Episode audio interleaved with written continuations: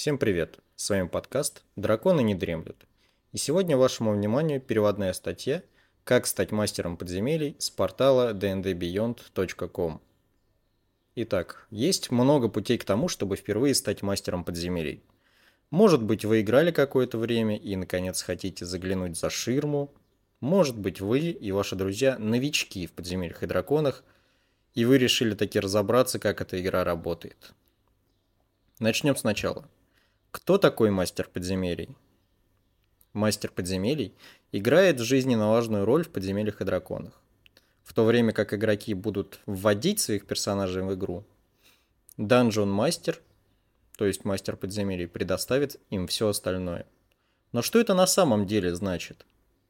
В общих чертах основными обязанностями ДМ является рассказ о приключениях, управление монстрами во время боя, ролевые игры любых неигровых персонажей, с которыми может столкнуться партия, а также помощь в продвижении истории.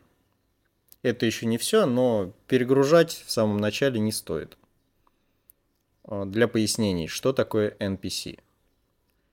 NPC относится к любым персонажам в повествовании, которые не изображены игроками. Сюда входит любой, от бармена, к которому игроки могут обратиться за информацией, до злодеев, с которыми они могут столкнуться глубоко в подземелье, а также до странных людей, которые встречаются им на пути.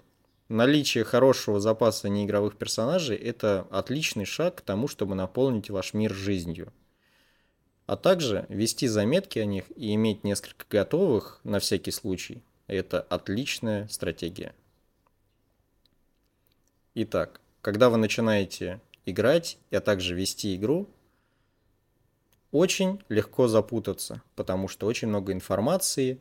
Кто-то говорит, что нужно знать все правила, кто-то говорит, что нужно очень-очень-очень много всего прочитать и разобраться, а кто-то говорит, что хватит импровизации.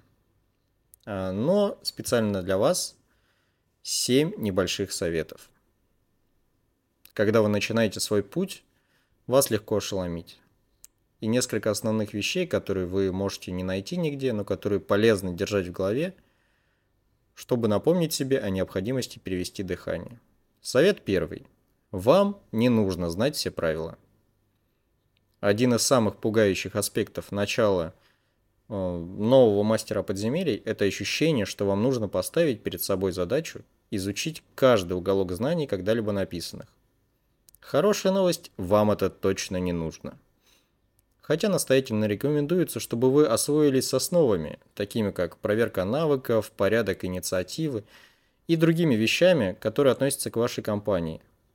Также следует ознакомиться с книгой игрока. Совет номер два. Общайтесь со своими игроками.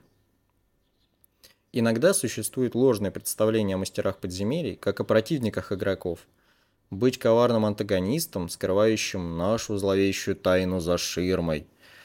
Но на самом деле, когда вы ведете подземелье, вы работаете с игроками для того, чтобы запустить игру и вместе создать и рассказать историю.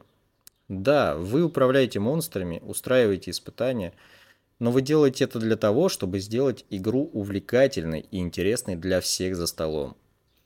Поэтому, когда вы чувствуете, что нужно что-то обсудить, сделайте это. Может быть, это просьба к игроку более четко объяснить, что он пытается сделать. Или, допустим, посмотреть, пропустили ли игроки какие-то детали сюжета, и каждый раз убеждаться у них, спрашивая, что они понимают, что сейчас происходит. Гораздо лучше обсудить все в команде, чем позволить себе или вашим игрокам разочароваться. Совет номер три. Практика делает лучше, а не совершеннее. Идеальных мастеров подземелья не существует. У каждого мастера будут вещи, в которых они лучше, и вещи, в которых они слабее. Может быть, вы превосходны в создании загадок, но изо всех сил пытаетесь сохранить темп боя. Также попробуйте практиковаться, если у вас какие-то вещи не получаются. Попросите, например, друзей позволить вам провести несколько боев за них, просто чтобы освоиться и понимать механики. Совет номер 4. Начинать с малого – это нормально. Попытка перейти к полноценной компании длиной в книгу в качестве первого входа э, в качестве мастера подземелий может показаться немного пугающей. Поэтому попробуйте найти в интернете небольшой ваншот. Это компания, которую можно провести за одну или несколько встреч. Так вам будет намного проще и самому войти в роль, и также быстрее завершить эту кампанию, чтобы, возможно, при начале новой кампании какие-то вещи подправить. Совет номер пять. Будьте гибкими. Независимо от того, сколько вы готовитесь или планируете, в какой-то момент игроки точно вас удивят. Они могут решить проблему с помощью метода, который вы никогда не видели. Они могут э, стать одержимыми случайными персонажами, которых вы описали рядом с ними в таверне, вместо тех персонажей, которые дают задания. Ну или, например, они станут чересчур увлечены чем-то совсем не относящимся к игре. Поэтому будьте готовы следовать за игроками и соответствующим образом менять свои планы. Совет номер 6. Подготовьтесь к своему уровню комфорта. Многие советы мастеров подземелья могут варьироваться от «не переусердствуйте» до «готовьтесь ко всему». Но оба эти предложения пугающе расплывчаты, и в конечном счете они совсем не полезны. Если вы никогда раньше не вели игру, то как вы узнаете, какая вам необходима подготовка? Когда вы определяете свои первые игры, будьте честны с самим собой в отношении того, какие аспекты приключения вы действительно хотите подготовить, какие хотите раскрыть, а какие вещи вам позволяется импровизационно обработать. Это для всех работает по-разному. Возможно, вам понадобятся готовые таблицы характеристик для монстров, или, например, карты, подготовленные для всех возможных локаций. С другой стороны, может быть, вам удобнее иметь в виду основную цель квеста, а все остальное наращивать э, случайными столкновениями и импровизационным методом. Оба этих подхода имеют потенциал для создания веселых и захватывающих игр. А также седьмой совет. Не беспокойтесь о том, что вы недостаточно хороши. Это ценный совет для всех ролевых игроков, и особенно он актуален для мастеров подземелий. О чем речь?